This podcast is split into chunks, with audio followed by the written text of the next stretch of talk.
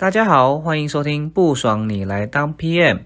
这个节目，专门访谈 PM 产品经理以及相关职能工作者。我们会访谈关于这个职能的一些专业知识啊，还有个人的成长目标。欢迎大家持续收听，让你更了解 PM 以外，也可以让你职场技能上升，还有更了解你的人生目标哟。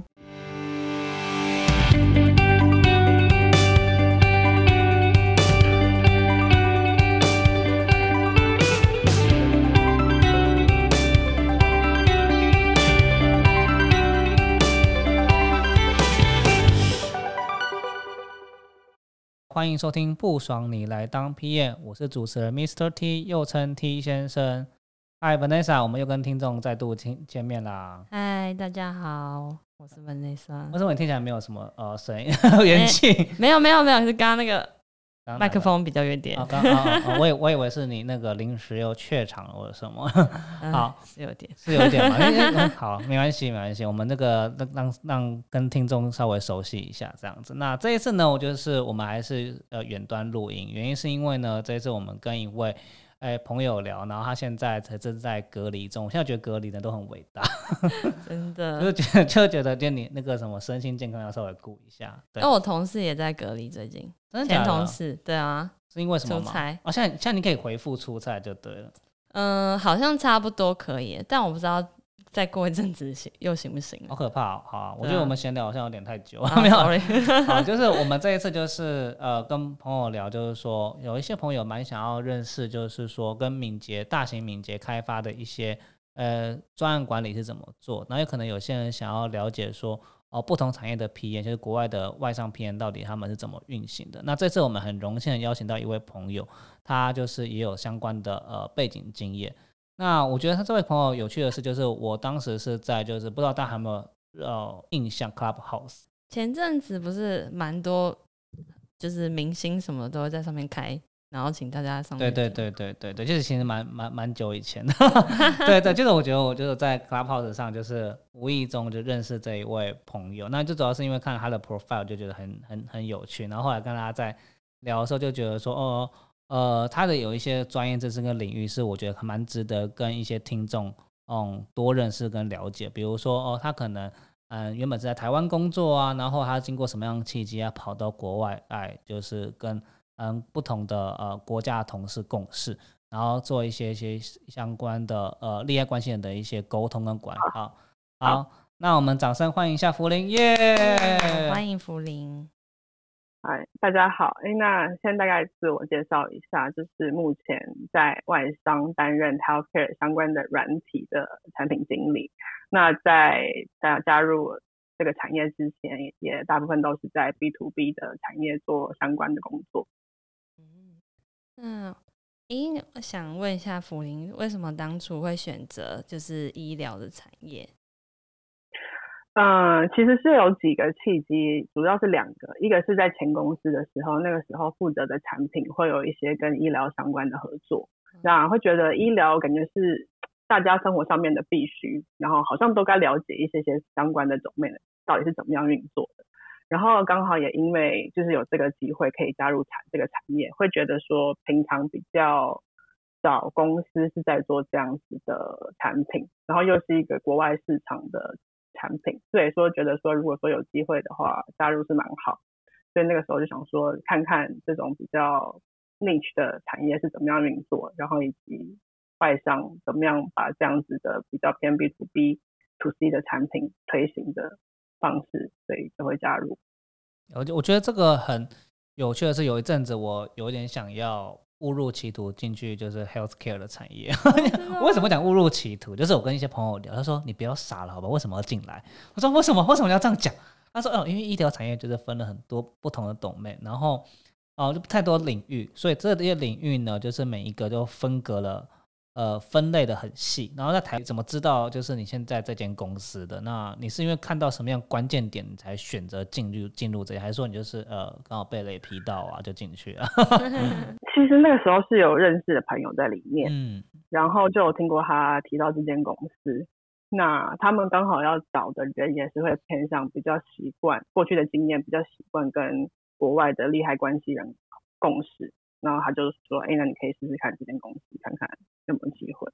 回复你刚刚讲的，就是真的医疗产业分国家就很不一样。像因为像台湾就是健保，所以说我们的医疗相关的东西可能其实相对来讲比较简化，中间那个价值链的利害关系人少很多。可是如果说可能今天在欧洲或在美国哈，美国大家都知道，美国的健保医疗是非常恶名昭彰的，因为它中间有太多个、太多个、太多的人想要赚钱，里面有很多产业有很多人进来想要赚钱，所以说，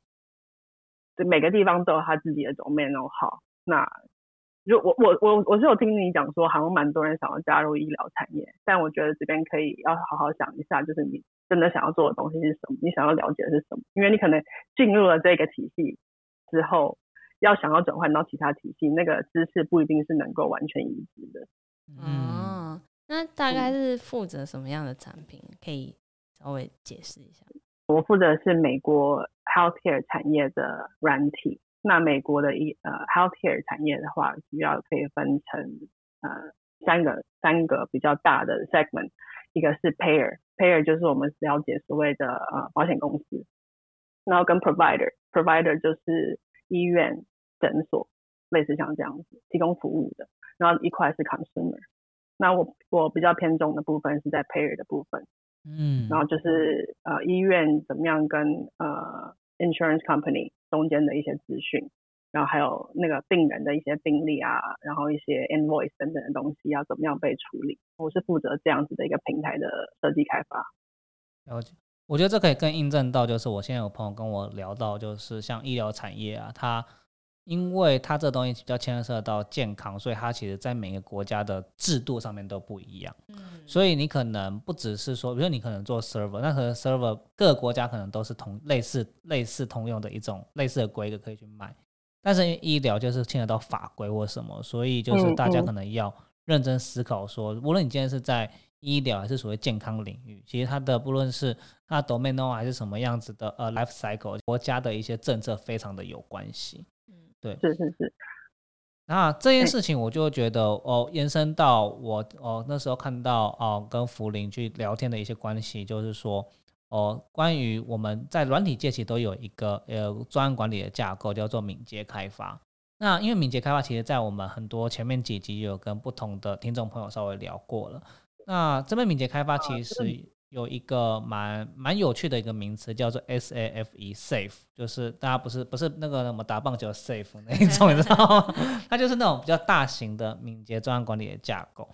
那我那时候在跟就是福林在就是说哦录音前在小聊的时候，觉得哎很有趣哎，就是说很少公司会就是说会用这种嗯专案管理架构去做一些组织上面的沟通，因为我觉得。呃，硬体上面有自己沟通的方式，那你有不同沟通方式。然后呢，那不知道这种组织上面，在福林，你认为说，呃，你们自己这边专案管理的一些架构大概是长什么样子？可以帮我们跟听众朋友介绍一下吗？好，那先讲到这个架构之前，我们先讲就是为什么会要导入这样子的一个一个制度。好了，先讲一下那个当时的时空背景。就是当我当时我加入这间公司的时候，其实。整个台湾跟美国的 product team，就我们处理的这几个产品，那个时候才刚建立。我加入公司的隔一个礼拜，产品 VP 才才加入，所以说整体来讲，在这个这个这个团体是非常新的。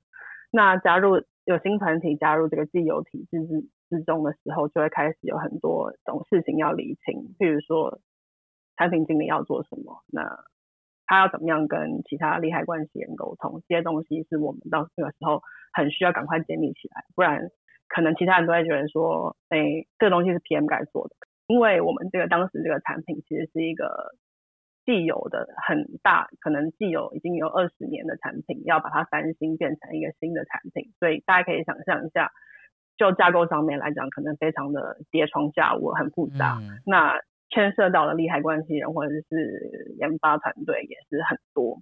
那在这样很多错综复杂的情况之下，我们要怎么样第一个理清职责，然后让其他人知道我们该怎么做，然后他们应该要怎么样跟我们一起合作，这是一个重点。那第二个重点就是，那自己我们 PM 里面我们应该建立什么样的制度？所以那个时候我们有两个比较重要的事情要做的东西，第一个就是呃跟利害关系人建立全职的内容跟界限。所以第一个我们那个时候 PM 团队建立的时候，我们要推行的一个东西叫 RACI。RACI 就是你要谁是 RACI 就是一个简写，就是大家应该都有听过。我说 RACI 是 R A C I 那个专案管理的东西就对了。是是是，就是 responsible、accountable、consulted，然后 informed。哦，真的会有人建立这些东西哦。有，我们那时候真的有把所有每，譬如说 PM 团队，然后呃 Scrum team 开发团队，然后 operation，呃 architect，然后我们大家的。比较呃需要沟通的人，我们都拉进来那个会里面，然后说谁该做什么样的东西，那该怎么做？嗯，我只是想说，很像工业工程面的作业研究。对，你是很 开始开始那个呃职业病了，就是有点像拆解工每每一个部位的工作内容。对，蛮像。对，因为因为要怎么样让大家很快知道什么事情是该找我们，或我们应该 involve，或者我们应该找他们 involve 的东西。都我觉得那个时候就在前期是很急迫需要知道的，所以那个时候是先有用这样 Racy 的 framework 把大家在这个大大架构之下的呃合作方式先建立出来。那另外就是刚刚 T 先生讲的那个 SAFE，那也是因为当时我们的团队里面很多的 Scrum team，台湾的话就有三个 Scrum team，美国的话也有三个，然后还有印度。超过超过五个的话，基本上在架构管理来讲，在在那个专案管理来讲，大家就会建议可能会建议可以用 SASE 或者是另外叫 LESS 的方式来跑。然后，因为也也有一个原因，是因为我们讲说我们要跑 Scrum，然后大家其实也都知道 Scrum 的概念，可是问题是大家心里面想的东西可能都不太一样，所以说我们那个时候就是也是花了一些时间去确认说。呃，我们要用怎么样的语言去跟对方沟通，让大家知道彼此的期待是什么样子，然后也是透过这样子的一个 framework，让大家可以知道这个团队要怎么样提供给对方有用的资讯。这样了解，我觉得就是很重要的是，有时候是呃，你你你以为的呃 Scrum 跟我以为的 Scrum 的概念是不一样的，就是大家都知道这个名词，可是。实际上碰这理解，然后原来你的会议是要这样子开法，对我这个东西想要再了解，所以你们在当时的时空背景下是呃大家都没有这样子的实务经验，然后就有一个就是高层说想要去跑这样子的概念吗？我觉得应该是说每一些人都有实务经验，可是要怎么样把这些实务经验统合在一起，然后变得比较一致，然后步调也是相同。对，所以所以说就是会有这样一个更明确的东西，让我们大家可以去 follow。不然的话，就是公说公有理，婆说婆有理。我们两个都讲的都是 Scrum，但是就是变得不一样，就是会有一些落差出现。因为当时就是有这样的状况，所以才会尽量找一些既有的方法来解决当时碰到的问题。嗯，就是减尽量减少那个资讯落差。对，因为台湾蛮有趣的是，像台湾碰到这种情况的话，可能会请一个叫做敏捷教练。哦，嗯嗯，对，然后去做，就说，哎，如果他们直接从第三者的角度，然后去看说整个公司在运行整个 Agile 或 Scrum 里面到底有哪一些可以改善，因为有时候当局者迷嘛，嗯，所以我比较想要了解的是说，所以福林，你们今天在呃那个时空背景下面是有这样子的角色吗？还是说大家就是边做边去修整的概念？公司既有的制度里面，的确有像你讲的一样，是有这样子的、这样子的 consultant 去帮我们导入，或者是去开那个 workshop 让大家认识。可是这样的东西通常是在美国发生。当时的确，我我我我有去联系他说，希望他可以啊帮我们做这个 workshop，可是已经是要用去那个连线线上的方式，其实那个效果有限。所以其实是我们就实际用了几个 PI，就是我们直接就实际开始跑 PI planning，因为大因为可能大家对 SAFe 有点了解的人，可能就会知道说有 program increment，我们要做 PI planning，通常我们都是用可能两个月或者三个月的时间去先做一个 PI planning，然后去我们实际跑过了一两次之后，其实大家就大概比较有概念这个东西要怎么做。了解了解，我觉得这个很有趣的是，通常大家面临到这种这种。比较比较大的改革，而且是很多不同，现在到不同部门的时候，其实大家心里都会很抗拒。都很抗拒，说哦，为什么我要去改变我过去的生呃那些工作习惯，跟我沟通的模式？所以这个延伸到就是说，哦，现在因为我知道你是做呃产品产品经理嘛，那其实，在很多公司来讲，它产品经理跟专案经理或这些东西的分工，比如跟你一样都是 PM 的这些东西的分工。会不会就是说变得非常的混乱？你们是怎么透过这些组织架构去大家彼此去做 co work？因为我举个例子啊来讲好了，呃，我们所知道敏捷概念可能有产品负责责人叫 product owner，可能 scrum master 这种角色。嗯。那这种角色其实在我们嗯传统下，产品经理跟专案经理可能就会有一些落差跟冲突。那针对这样子的分工，会不会影响到你们平常的一些所呃的做事？因为职称跟角色有可能是冲突的嘛，所以这边想要问一下，说你针对这职称跟角色跟你所负责的任务，你们是中间是怎么去做 R N R 的切分的？呃，先单就 P M 这个角色来讲好了，我先说，就是就在我们在我们这个是在我们这个组织下面，或者在我们这个产品下面，其实 P M 要做的东西就很多。你必须是一个 product owner，你也必须是一个 project manager，这两件事情是同时存在的。然后也是也是也也是 product manager，应该说有三者 product manager，product owner，然后 project manager，所以你都要你都要做到。你必须，可是我觉得这东西其实也并没有那么复杂，因为你本来你在产品的每个 stage 每个 phase，你要做的东西内容其实就不太一样。你在 planning 的时候，你可能必须要比较像是。Product manager，你要看的比较宏观一点，你必须要跟你比较比较多 business facing 的人去讨论一些比较策略性的东西。那你慢慢熟练到下到比较中期后期，就会开始呃戴上 product owner 的帽子，然后要做一些比较实际上面跟你的团队来去呃 go through product backlog，然后开始 run scrum，那就会比较多 product owner 的角色。但是你还是必须去控制。你的 project 的运行，你必须可能可能跟你的 team lead 或者跟 scrum master 去沟通，说这东西有没有落拍，那你的你的预期是怎么样，那他们的状况是怎么样？所以对回答你的问题，三个角色都必须要扮演。那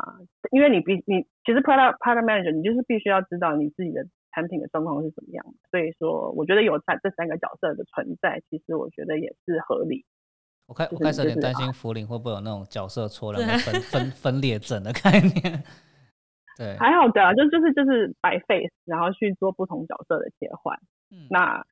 可是因为我觉得 PM 这个角色的平常就是要碰到很多不同的 stakeholder 的，所以你基本上你要用的语言，你需你也需要有的 mindset，可能就是会针对不同的情况或者针对不同的人，你要有所有所调整。所以这件事情，我觉得。好久了，我觉得基本上就习惯了，就大概知道要怎么样去调试。这个我觉得很有趣的，就是通常我有些朋友啦，在软体业，他们就会有一个迷思，就是说，哦，所谓的产品经理，其实就是有些就是做 planning 就好了，然后他不其实不想要碰那种很很琐碎，就是就是对是那种专案经理，然后就说这种东西就是 junior 在做的，然后或者是说为什么我要哦还要去管一些开发，我就是专门做一些 roadmap 的规划，其实。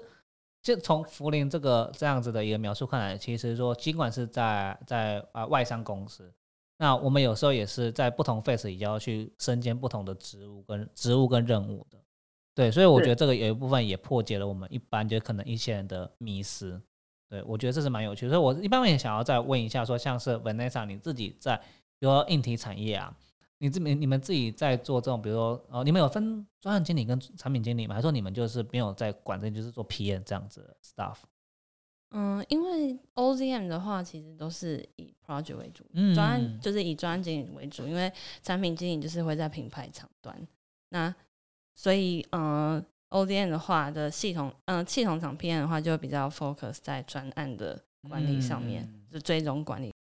要怎么弥补这个资讯落差？就是 PM 扮演一个很大的角色。那我就想，就是就会想知道说，就是面像福林面对这么大型的开发案，然后又是跨国组织，就是你要怎么进行利害关系的管理？因为像是我自己系统厂硬体，就是光是啊，就是各种方选的 RD 间啊，就是他们的资讯落差其实就已经很不对等。就即使在一个办公室下，就譬如说我们今天有可能要改某个设计。我们的硬体工程师知道，但是机构工程师，譬如说我们要看空间符不符合，诶，这比较偏硬体，就是你们可能可以想象一下，就是譬如说我一个东西要塞进去，空间符不符合，就是其实机构也要知道。那我加今天加这个料会不会影响到就是讯号的干扰？那我 RF 的设计师也要知道。但有时候是呃工程师没有那个 know how 是知道说哦，我可能要跟这三方串起来，就是一。一样会有资讯落差的问题。那像福林这样子，在跨国企业，然后又是这么大型的专案，你是怎么就是呃进行利害关系人这中间的沟通跟管理的？嗯，先就组织跟产品来讲的话，基本上我们在进行一个产品开发或者一个专案开始之前，必须得先把所有相关的利害关系人来开一个一个比较。非正式的 meeting，把我们要解决的问题就先提出来，然后 PM 要去 propose 我们的 solution 大概是怎么样，然后可能会被 impact 到的环节有哪一些，这些东西可能就会在那个 meeting 就先就先提出来了。我们会尽量在那个 meeting 把所有相关的利害关系人都先找进来。当然，可能在这样的组织架构下，可能我们也会有遗漏，但是就是经由邀请这么多利害关系人进来听之下，可能其他人，譬如说，可能我对于 sales 端不熟，因为 sales 端可能也会有分很多不同 function，但是有可能我邀请了 sales CP 或 sales senior director，我说我我东西要这样子，我会 impact 到的东西可能是这样，那他就会说，哦，那你要你要去 inform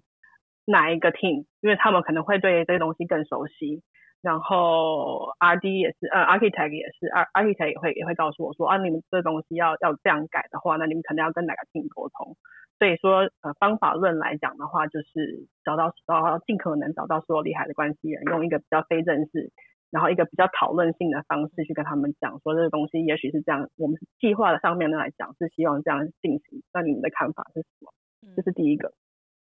那第二个的话，我自己的方式，我就是的确像你讲的一样，我当时进入这个公司的时候，我也是觉得非常痛苦，因为就是我根本不知道有谁，也不知道要要从谁开始找起。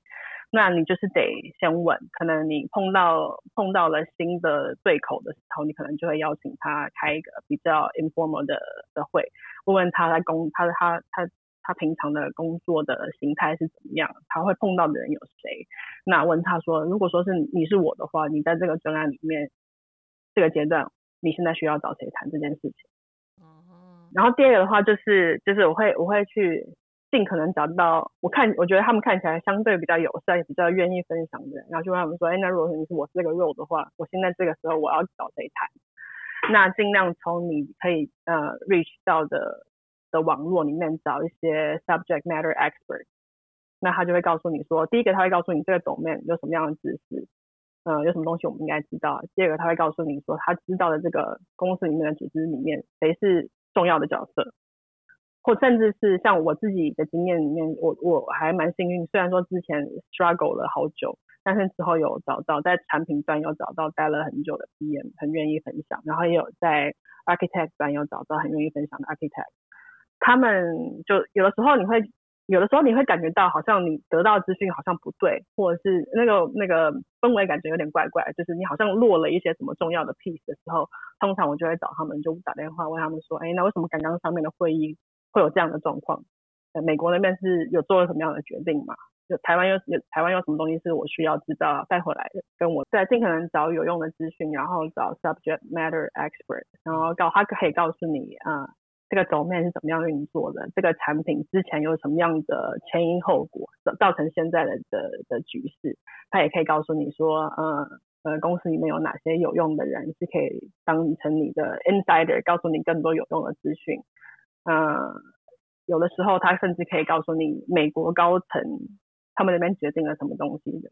影响了 roadmap，因为可能有些东西可能是在合作阶段，可能我们有一些 supplier 或者是有一些呃 ecosystem 里面的一些 partner，我们可能会决定要做一些事情，但是台湾会不会第一个被 inform？然后我觉得 architect 是一个很好的角色，因为他们通常都会被邀请进来，他们会被 consult，所以他们都可以知道。呃，每一个公司 portfolio 的产品，他们的相关性是什么？我发现问 architect 会是一个很好的方法。然后那个时候，像呃，我们在中间有一个阶段是要做一些新产品的选择，然后那那个时候我也是想要知道台湾有什么样的机会点可以去做这些新产品的的的研发，所以就跟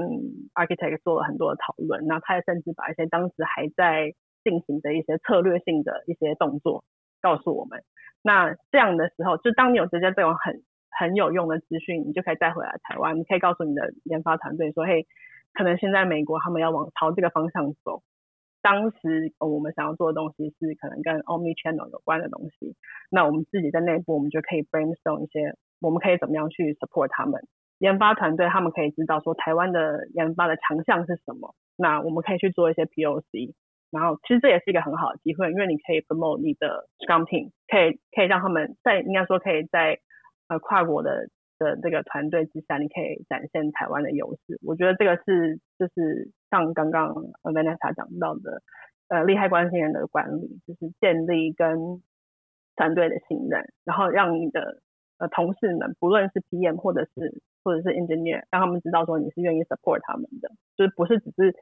哎来来找他们就要要成果，你也可以就是帮忙 promote 他们。我觉得这是一个很好的方法。嗯，而且在这样的状况下，其实也是。呃，可以建立跟团队的默契，跟彼此的信心跟信任。嗯嗯嗯嗯，没错。因为我觉得那个有的时候，呃，工程师会觉得说他们好像都只是。在执行端，他们很难去参与一些策略性的一些决定，然后我觉得他们可能做久了，他们也会觉得心很累。但是我觉得三不五时可以把一些新的东西带进来，然后邀请他们去做 brainstorm，因为我觉得他们也是，因为他们也是，我觉得大部分我碰到工程师，他们自己也很喜欢去摸新的技术，然后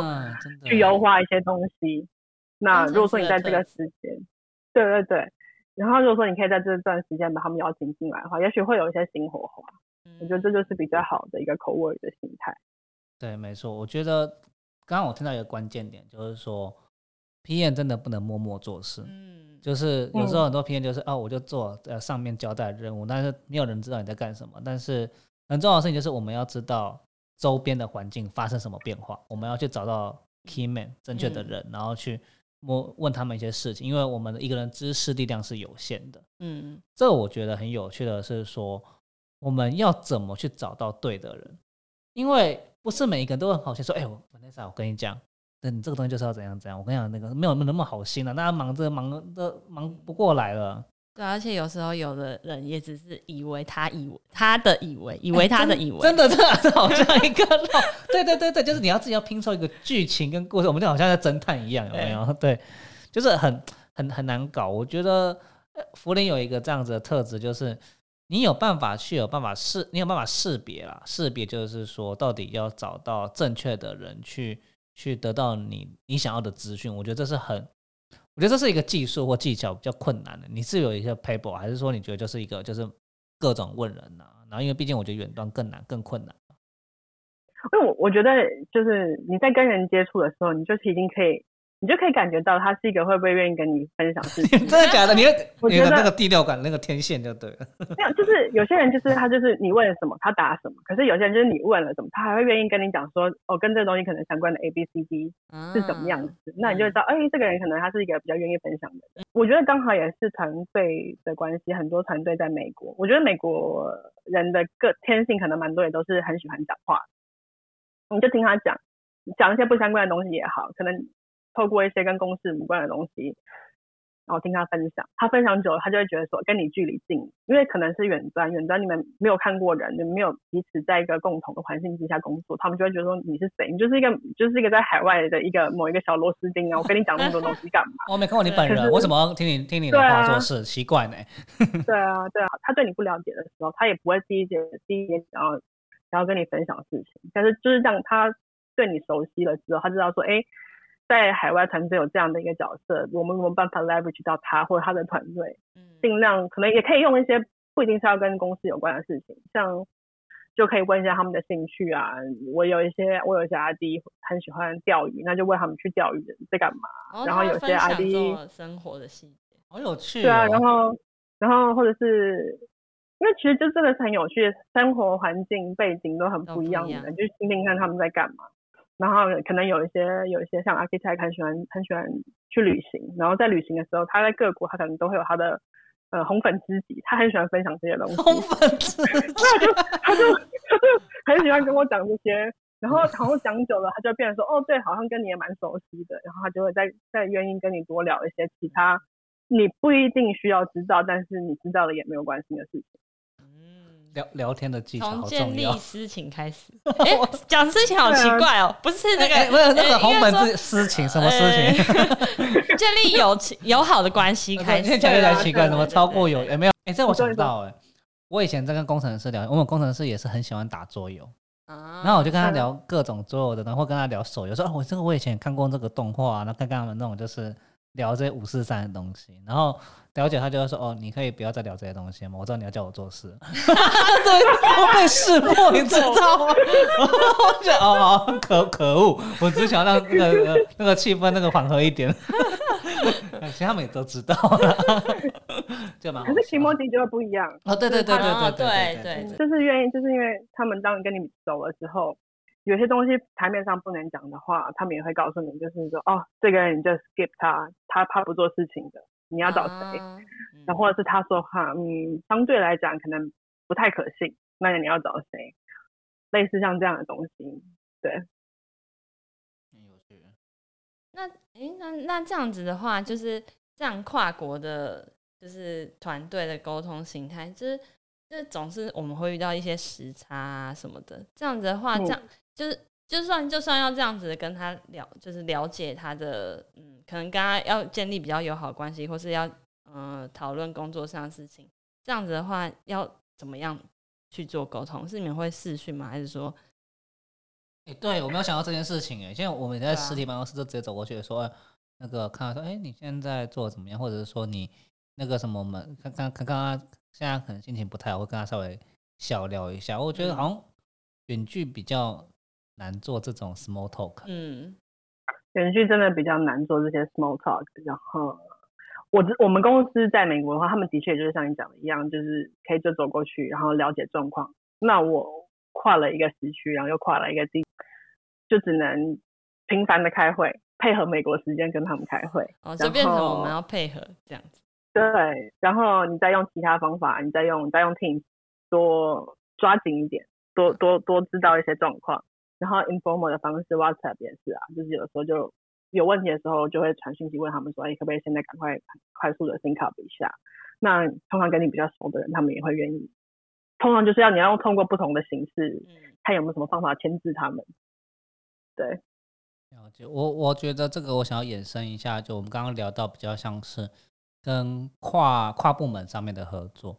呃，我们其实，在 Richard 那一集有聊到蛮多，就是呃如何向上向上沟通的部分。因为有时候你的主管或你主管的主管意见不一致，或者是说一些朝令夕改，其实这个东西都影响我们很多在流程上面或者产品上面的一些时程或成本的一些变化。那有一些主管也不太一样，比如有些主管就是他不管事，那些主管就是说你一定要 day to day，就每一天跟他啊 report 一些事情。那每一个的主管其实他的个性上面或者是做事风格很不一样。我这边就想要延伸问一下，就是福林说，你在你可能不论这间公司的经验还是过去的经验，你怎么去看说你对上的关系怎么去拿捏，然后怎么去跟他有一个节奏性的沟通？因为我知道现在你们就比如说有分很上层、很上级，然后有可能很多不同的。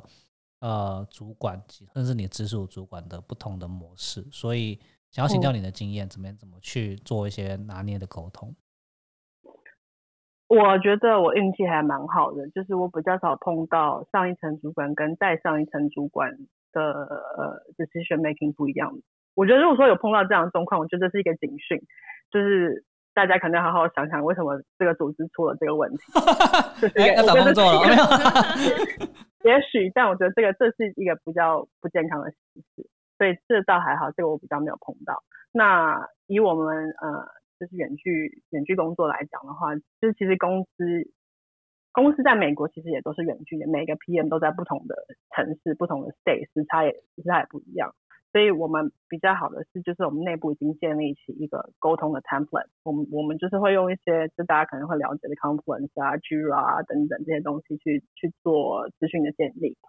那定期的，当然就是要去 update 你的你的工作的 plan。然后我们每个不同的 product 里面，我们我们也也都会建立起一个 template。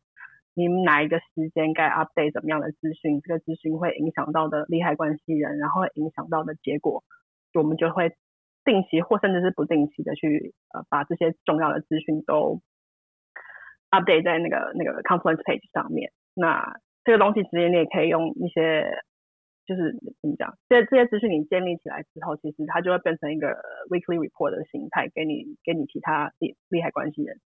也会要给呃 sales sales director 或者是 operation team，或者是甚至更上面的 VP 们看每一个专案的状态。所以我们是用一个比较 centralized 的形式去 update 重要资讯。那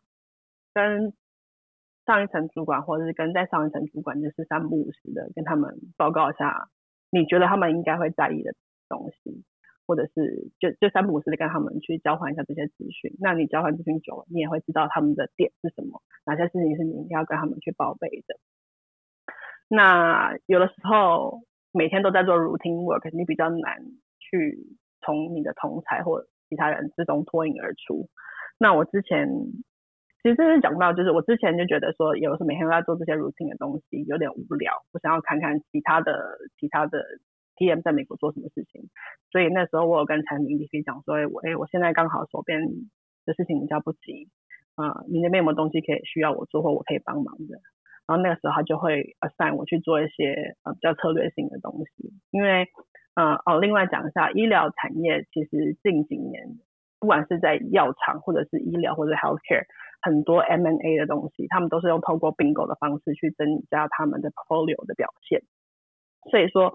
呃，当时我们在希望建立我们新产品的时候，其实我的主管其实很需要人去看一些新创的成果。然后我们那个那个时候，他就会说：“那好，那你来看新创，呃，有哪些有哪些 solution 是我们需要做的，然后去邀请他们来做 demo。然后如果说 demo 的那些 solution 是我们需要的，甚至他我们就会接着找 legal 来，然后找 finance 来去看有没有办法去做订购，或者是有没有办法用呃合作伙伴的形式去做一些合作。那我觉得这些东西就是你可以让你在更上一层的主管，在比较 executive level 的的时候，你可以表现自己的方式。